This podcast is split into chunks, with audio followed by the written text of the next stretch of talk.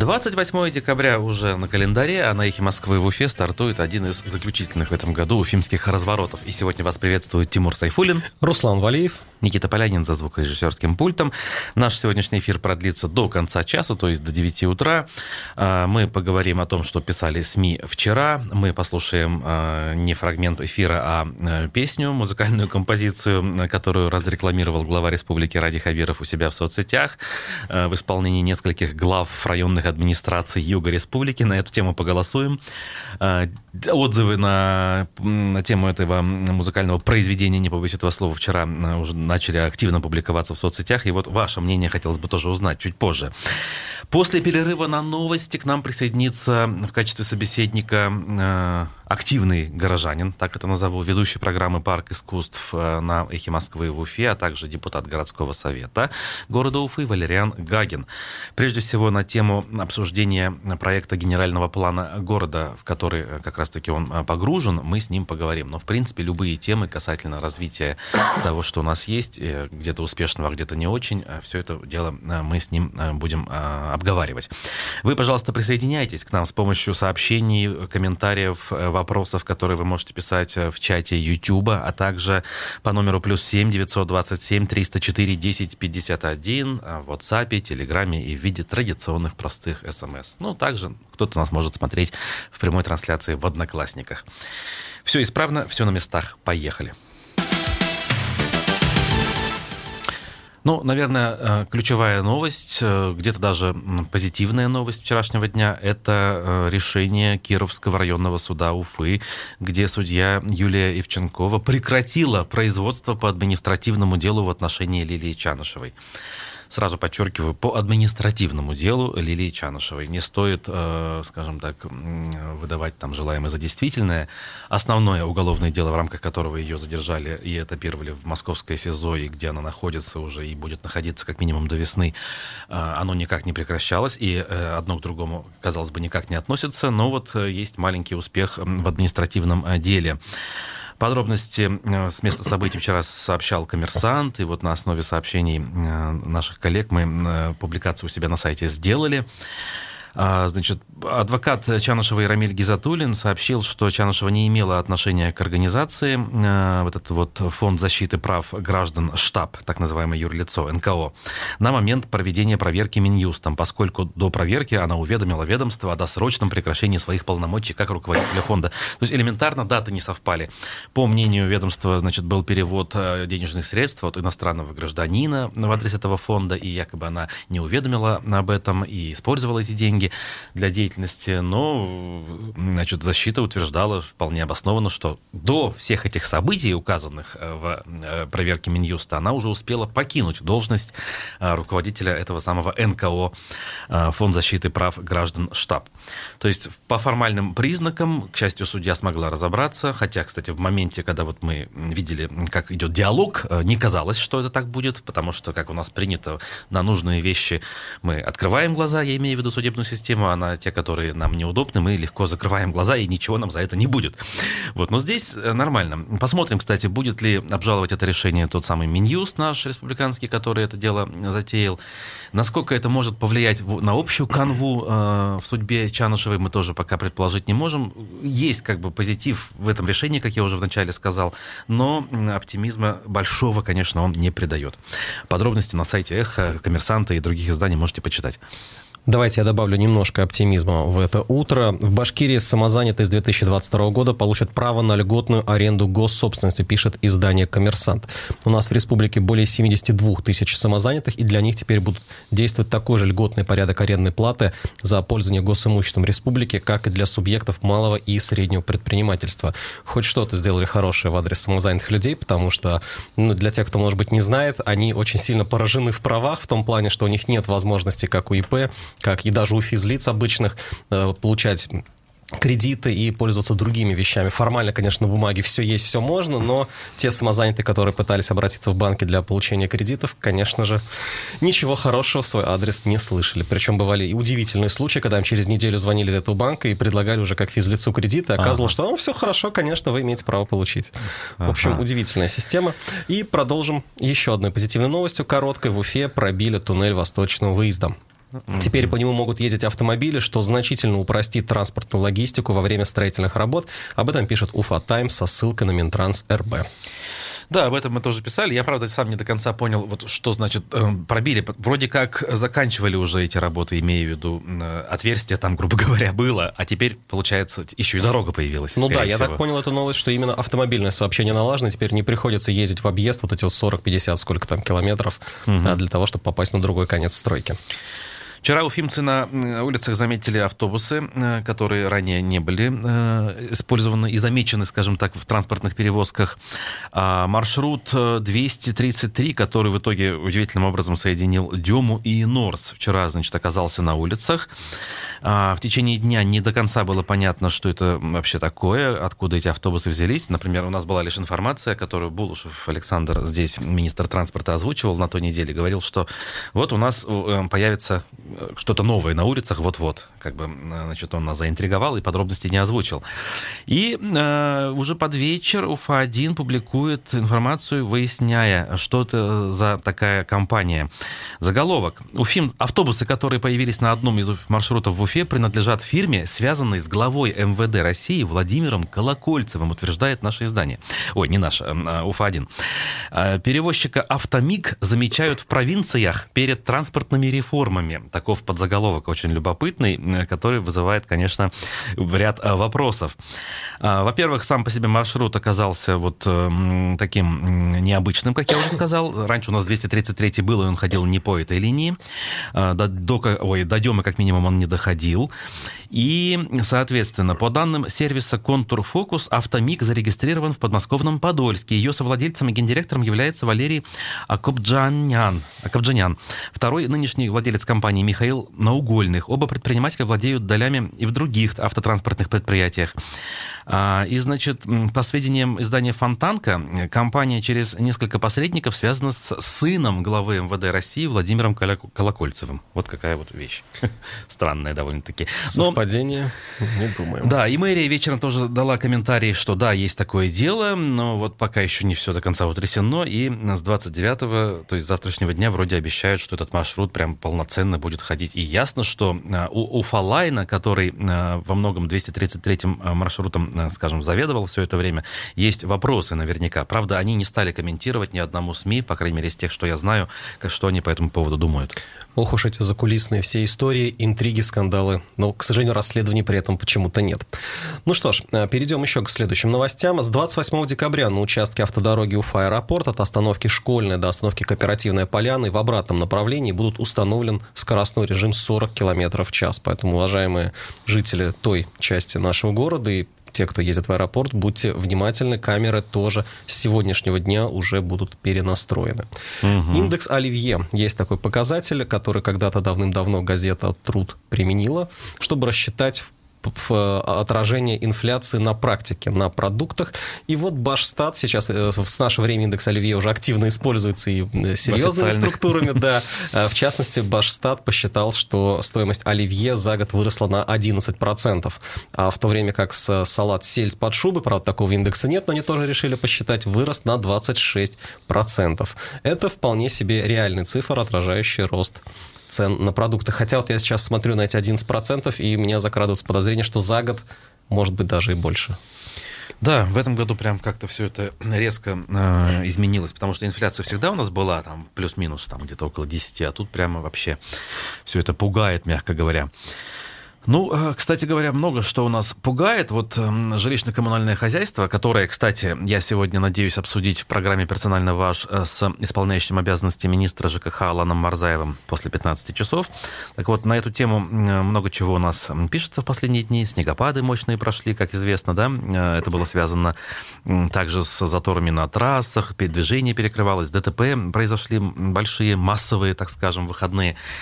И медиакорсеть делает публикацию о том, как жители Башкирии, в кавычках, разнесли коммунальщиков после снежного урагана 26 декабря.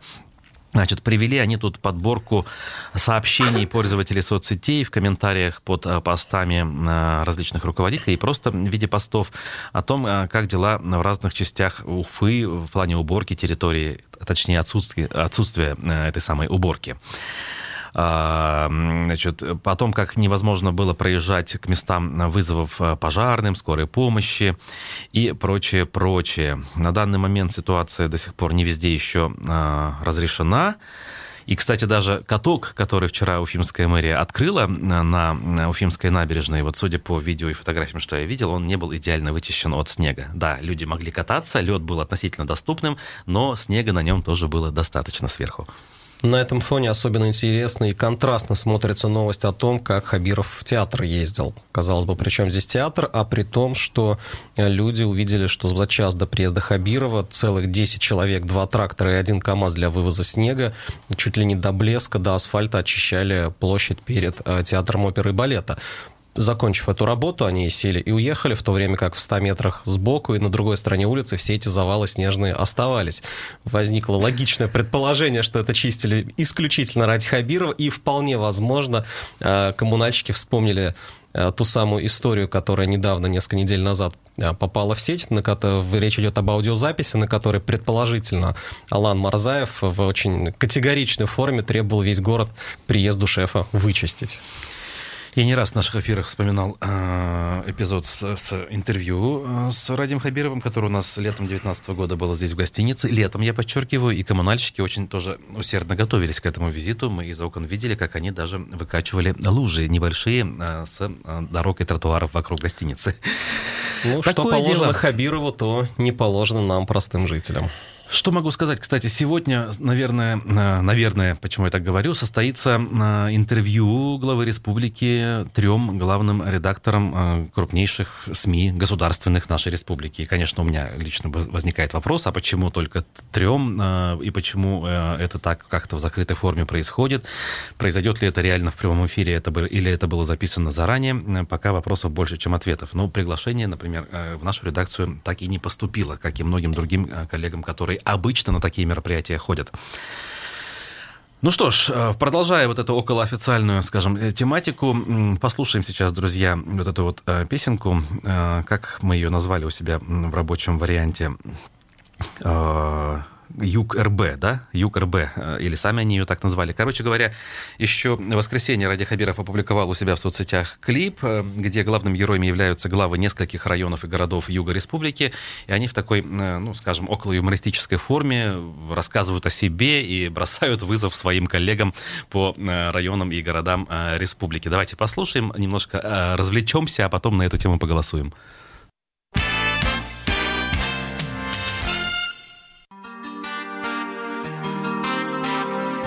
Слышал про север РБ или про запад РБ? Никто! А про юг РБ слышали все и везде. Потому что юг РБ всегда на коне. Юг республики – это наш дом. Здесь все. Стерлитамак. Салават. И Шимбай. Аургазинский и Стерлибашевский район. ЮКРБ – это семья, крутые города. Наш союз будет сиять ярче, чем Москва. ЮКРБ – это семья, крутые города. ЮКРБ – это успешная республика. ЮКРБ – это семья, крутые города. Наш союз будет сиять ярче, чем Москва. ЮКРБ – это семья, крутые города. ЮКРБ – это успешная республика. Стерлитамак побеждает в федеральных проектах. Реконструкция, строительство масштабных объектов. Город чистоты, вечно молодой и новый. А в Салавате самый большой каток ледовый. Салават блестит, словно главная столица. И набережная, шикарная как Ницца. Ремонт стадиона полным ходом идет. А за нас скажут цифры. Отремонтировали 20 километров дорог. И Шимбай одевает республику всю. Наш трикотаж согревает даже Уфу. Это у нас особая экономическая зона Алга. Алга? А может нам Баургазинский Алга? Стерлибашевский Баурсан, бренд Башкортостана. Чувствуем завистливые взгляды Татарстана. Взяли золото на главной выставке страны. А мы в Ишимбай фольклориаду провели. Все провели. Сельхозпродукции у нас крутые результаты. И в доказательство награда за награды Получили даже от главы Башкирии диплом Равняйся на наш Аургазинский район Мы сильная команда мы всегда на высоте. Добиваемся цели, стремимся к мечте. ЮКРБ во всех сферах, направлениях рулит. А нефтекамск в сторонке пусть нервно курит. Новый год наступает, Юг РБ наступает. С праздником республику все поздравляем. Города наши станут символом красоты Ради мечты Хотя правильно в Башкортостане говорить ради мечты ЮКРБ это семья, крутые города. Наш союз будет сиять ярче, чем Москва. ЮКРБ это семья, крутые города. ЮКРБ это успешная республика. ЮКРБ это семья, крутые города. Наш союз будет сиять ярче, чем Москва. ЮКРБ это семья, крутые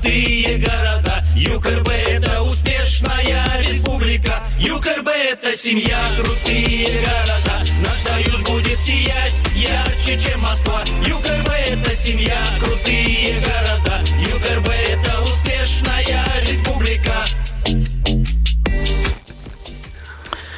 Итак, э, вот это вот э, музыкальное творение ЮКРБ, мы его назвали, видимо, так оно и официально называется, значит, в исполнении глав нескольких районов и городов Юга Республики. Прежде чем обсудить, э, прочитаю небольшую цитату Радия Хабирова с поста от 25 декабря, где этот клип впервые был опубликован.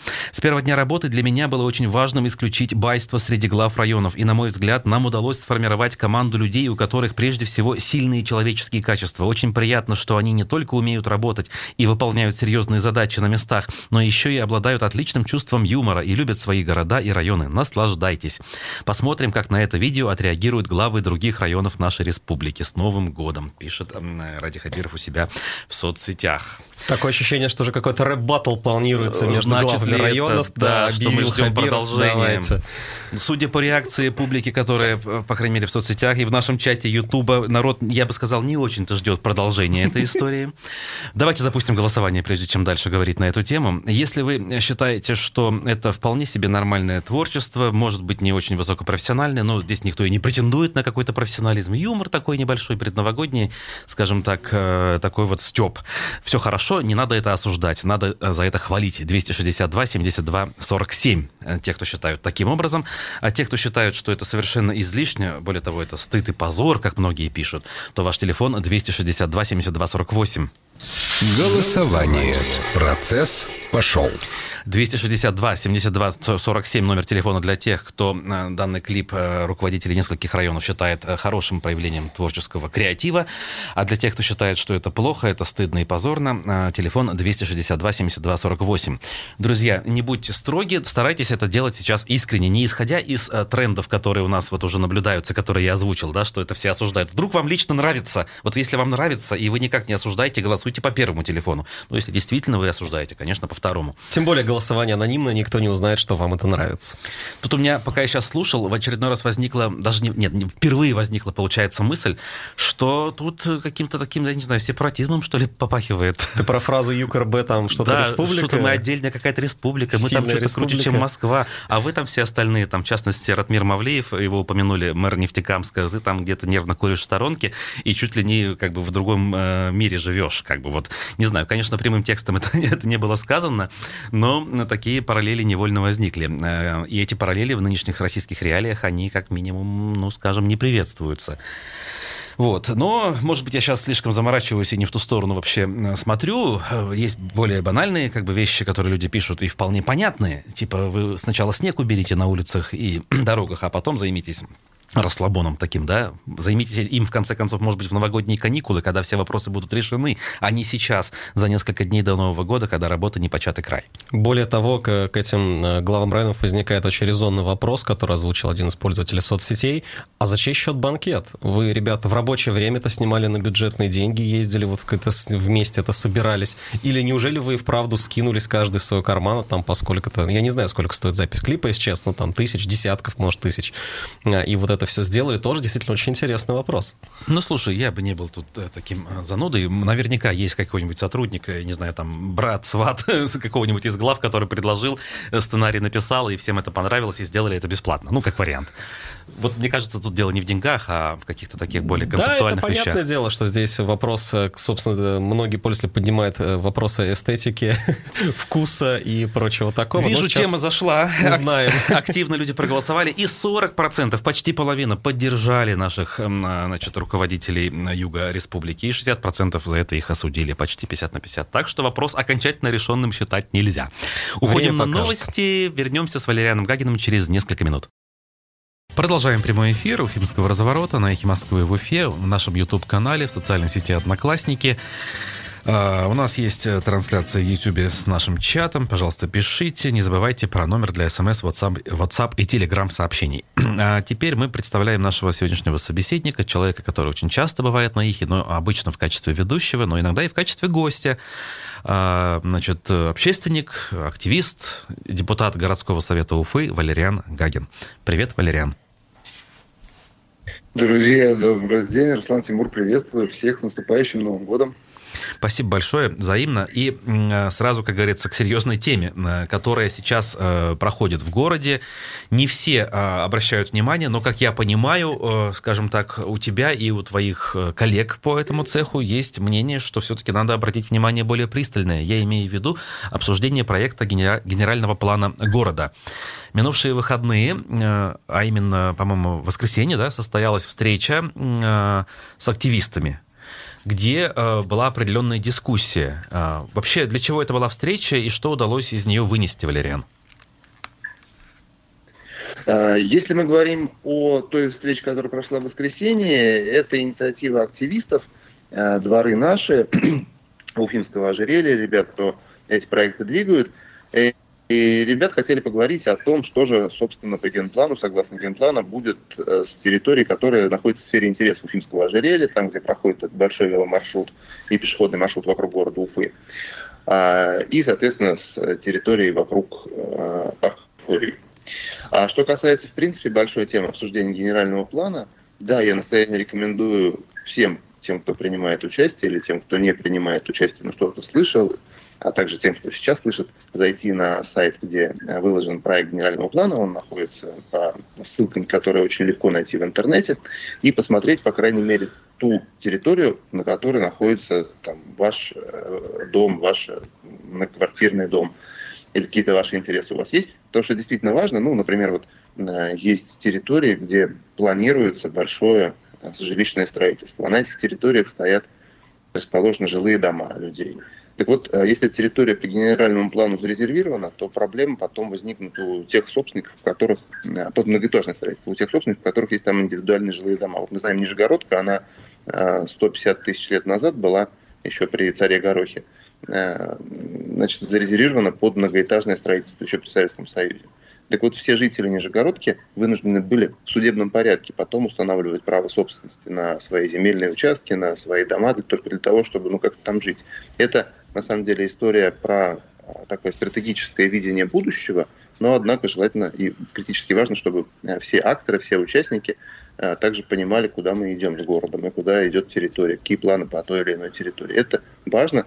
Смотрите, пишите свои замечания, предложения. Это ну, точно будет рассмотрено, точно будет э, проанализировано, и ответы вам будут даны обязательно. Что касается общественного обсуждения, да, мы здорово его ведем. И вот, Руслан, э, э, помните, что мы в рамках СПЧ поднимали этот вопрос, уже два года идет это обсуждение, уже и в зумах встречались, и что только не делали.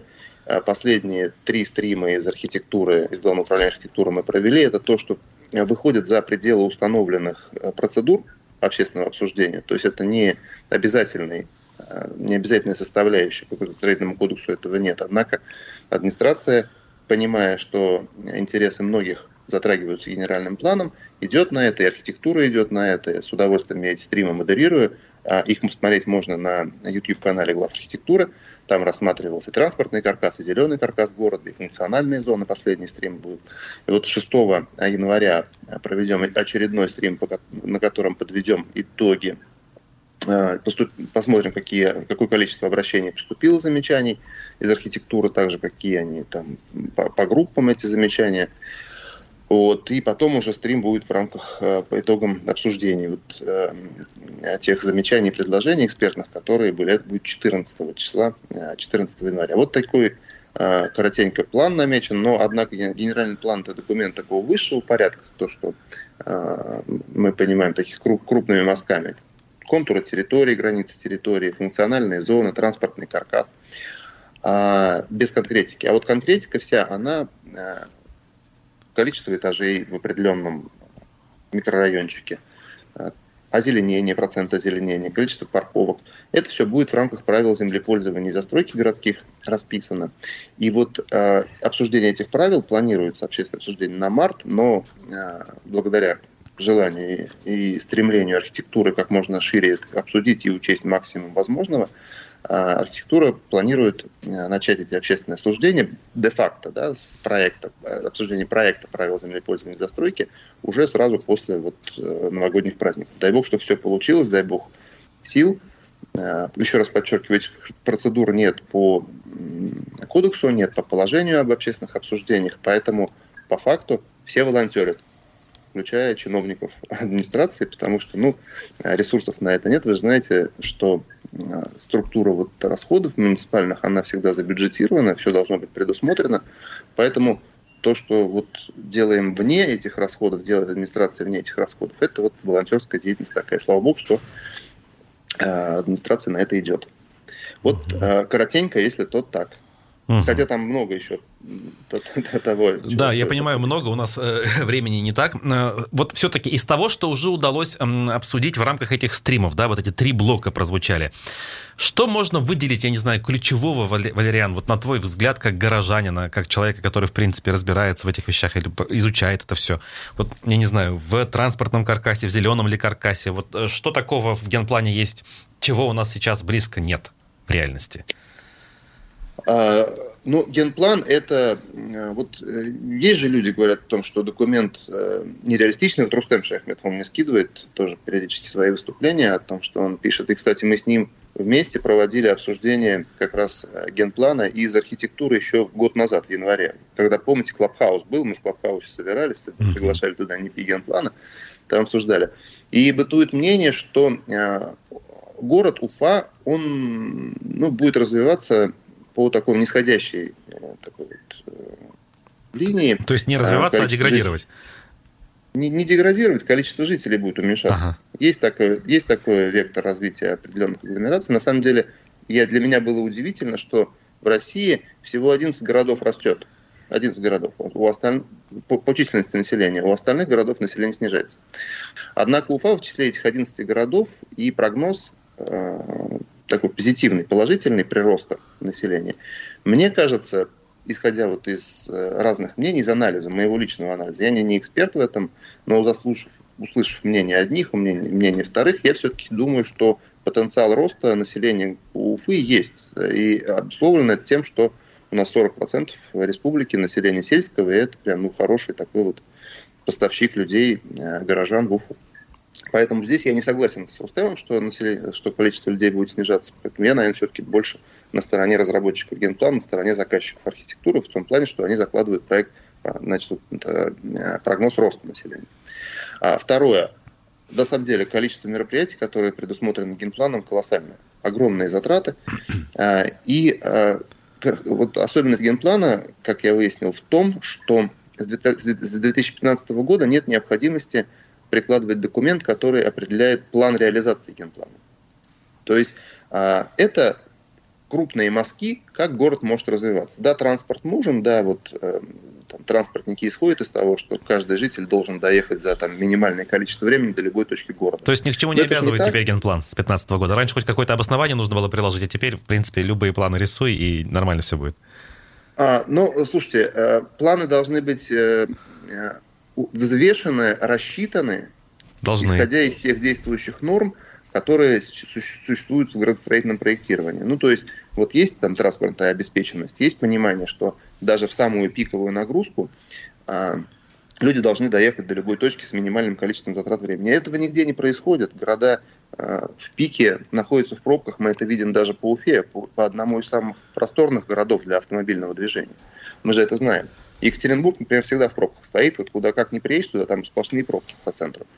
А, ну и плотность там выше, естественно, населения. Но, тем не менее, закладываются вот перспективные такие а, большие коридоры транспортные, большая транспортная инфраструктура, например. Однако а, необходимо же соизмерять желаемое и возможное. Да? То есть такой баланс. А сколько это будет стоить для нас, для нашего бюджета, для нашего кармана, каждого из нас, вот создание такой инфраструктуры. Потом же ее нужно содержать. Это же тоже колоссальные затраты. Поэтому при принятии решений о создании того или иного коридора, той или иной дороги, естественно, нужно исходить из целесообразности, из экономической обоснованности данного решения. Поэтому генплан закладывает крупные решения, такие на перспективу, на будущее, а э, вот э, правила землепользования, они определяют уже там локальные, э, локальные правила развития того или иного квартала, того, той или иной территории. А, поэтому, э, да, генплан, у него нет четкого плана реализации. Ну, наверное, это и хорошо, потому что у нас, э, как говорил Талеб, мы живем в мире неопределенностей, да, когда все очень быстро меняется, и мы должны быть адаптивными, мы должны адаптироваться к этим неопределенностям как можно быстрее. А планирование на 20 лет, жесткое планирование, это не, не, неправильный путь. Вот угу. такая стратегия, которую закладывает генплан, мне нравится. Что мне в нем нравится? Он стал пластичнее, чем был. Ну, то есть большие зоны, большой а, там, вот этот вот размах разброс того, что можно в этих зонах делать, в том числе для собственников объектов, это хорошо. А мне нравится, как подходит разработчик, как проходит заказчик, подходит заказчик. То есть есть была идея там поменять связь между станцией Воронки и э, дорогой. Uh-huh. Да, раз, быстренько начали менять и искать альтернативный вариант. Было через лес, начали искать там через зеленый берег. То есть просчитывают этот маршрут. А, говорят, так вот, ну, откровенно, да, был вопрос по Непейцевскому дендропарку, что-то там неправильно забыли включить. Ну, по, поскольку ну, там, работаю с большими картами, с большими массивами данных, а, раз быстро исправили. Это хорошо. Вот такая оперативная деятельность мне нравится. Угу. Мне нравится, что мы широко обсуждаем. Мне не нравится, что ну, не очень много людей приняло участие в Вот, кстати, именно к этой теме я хотел бы подойти. У нас и в чате сейчас некоторые с удивлением узнают, что, оказывается, некие стримы ведутся там, как там люди пишут, что о них никто не знает. Я сейчас примерно по-своему перефразирую, да. А, но, с другой стороны, вот мы только что упомянули, что в воскресенье была встреча с активистами довольно-таки, ну, скажем так, категоричными, да, это дворы наши, Даниль Кашапов и единомышленники, которые, мягко говоря, критикуют все, что делает Уфимская мэрия, горсовет, застройщики и в общем, э, не сидят сложа руки, у них постоянно активность идет. Удалось ли с ними к какому-то общему знаменателю прийти? Все-таки вот эти люди, они всякий раз э, не согласны.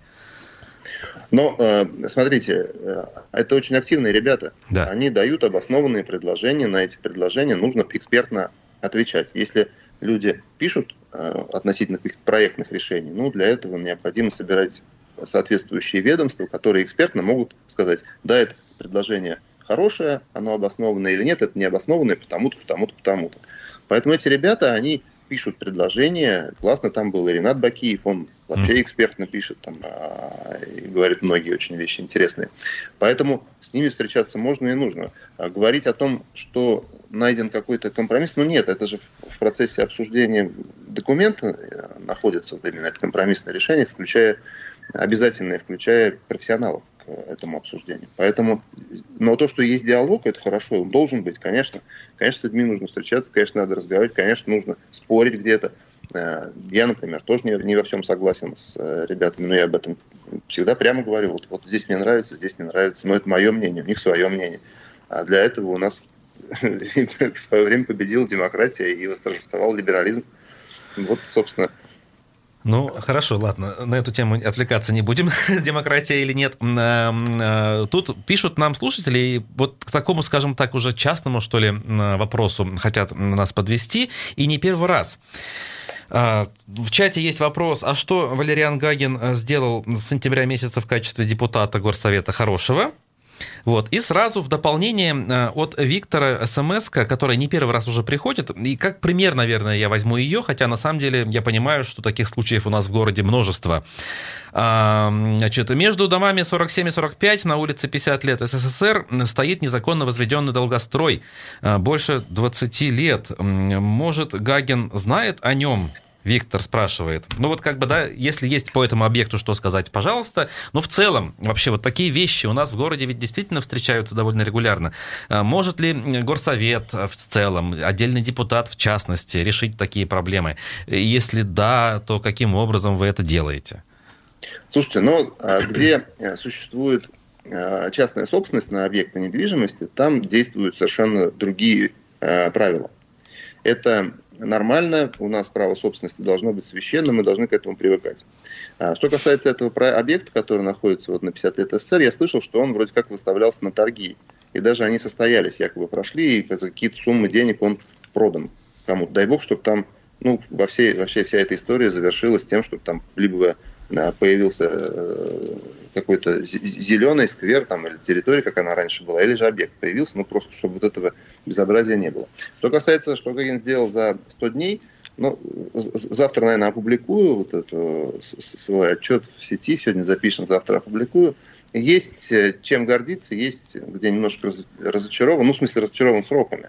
Да, в части организации общественных обсуждений мы очень активно ведем деятельность, но все пока в ручном режиме пока мы э, в ручном режиме тестим, вот мы обсуждаем там Октябрьскую революцию, мы обсуждаем э, проект планировки на Достоевского. То есть я лично езжу, встречаюсь Достоевского, Цурюк, Пархоменко, где 170-й садик э, планирует увеличить, площадь увеличить. Встречаемся с активистами, обсуждаем генплан, встречаемся. То есть мы отрабатываем в поле те инструменты, те механизмы, которые потом можно было, будет включить в положение порядка проведения общественных обсуждений. То есть надо понять, как их включить, как их там отразить для того, чтобы потом уже город там, бюджет, соответственно, приложил. Поэтому эта работа, она начата, и э, она будет продолжена.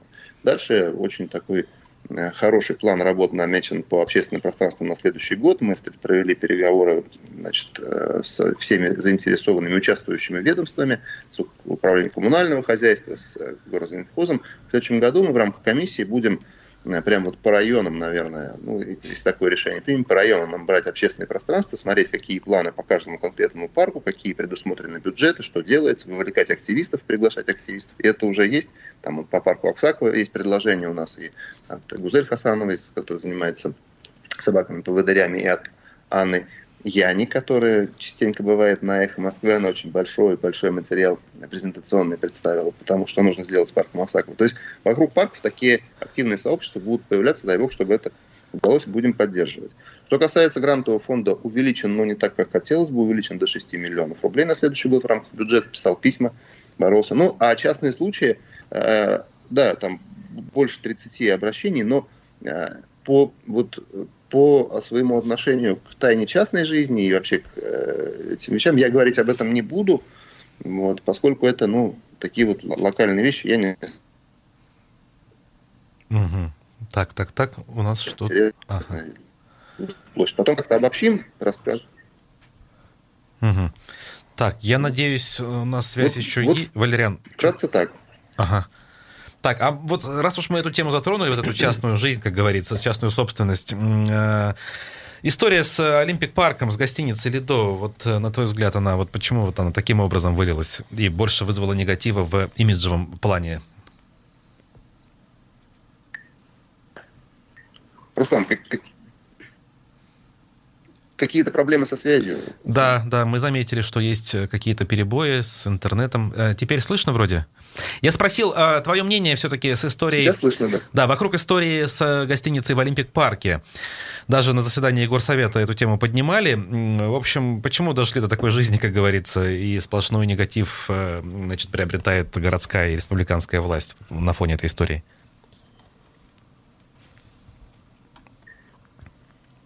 Так. Если слышно, прокомментирую свое мнение. Да-да-да, конечно. А, что касается гостиницы, а, я знаю о существующих судебных актах, которые предусматривают снос этой гостиницы. А, но я не знаю о тех договоренностях, о тех доказательствах, которые есть у сторон. Не просто так стороны обращаются за защитой в прокуратуру, это абсолютное право каждого. А не просто так там, мэрия встречается по этому поводу. Однако я ну, вот исхожу из следующего. Если объект э, построен незаконно, то действие правомерно, как бы грустно это ни было. Угу. Как бы грустно не было. А, если объект э, построен легально, то, ну, конечно, конечно, это э, неправильно, и это требует правовой оценки действия и, соответственно, возмещение всех убытков, которые есть у строителя. То есть, да, это такая вот общая э, картина. Я не могу составить свое мнение по этому проекту без анализа документов, а их, я уверен, огромное количество, и большую часть мы не знаем. Угу. То есть мы видим только вот резолютивную часть, по сути, решения суда о том, что снести. Да, понятно, Валерий. А что еще, еще один короткий вопрос.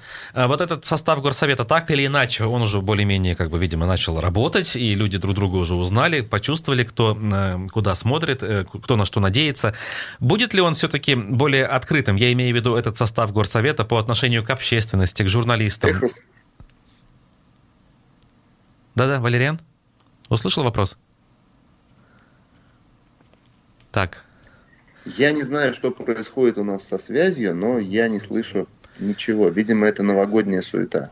Да, видимо, интернет тоже испытывает определенные нагрузки. Ну что ж, время наше тогда все-таки уже подходит к концу, поэтому не будем продолжать э, мучить интернет и нашего собеседника. Благодарим э, его. Э, Валериан Гагин, директор Центра современного искусства «Облака», а также депутат городского совета Уфы, был с нами на прямой видеосвязи. Э, обсудили мы генплан. Я, кстати, со своей стороны зашел на этот сайт, о котором говорит. Там действительно довольно просто, можно быстренько сориентироваться. С другой стороны, э, я, не, вот не, не будучи профессионалом, не сразу понял условные знаки, но если покопаться, можно разобраться и найти свою зону и действительно какой-то комментарий оставить. Поэтому призываю всех делать это, тем более, что э, срок обсуждения генплана уже скоро закончится. После 15 часов, я напомню, Алан Марзаев, его министра ЖКХ Республики, будет в гостях программы «Персонально ваш», а в утре с вами были Тимур Сайфулин, Руслан Валеев, Никита Полянин нам помогал за звукорежиссерским пультом. Хорошего дня и до свидания.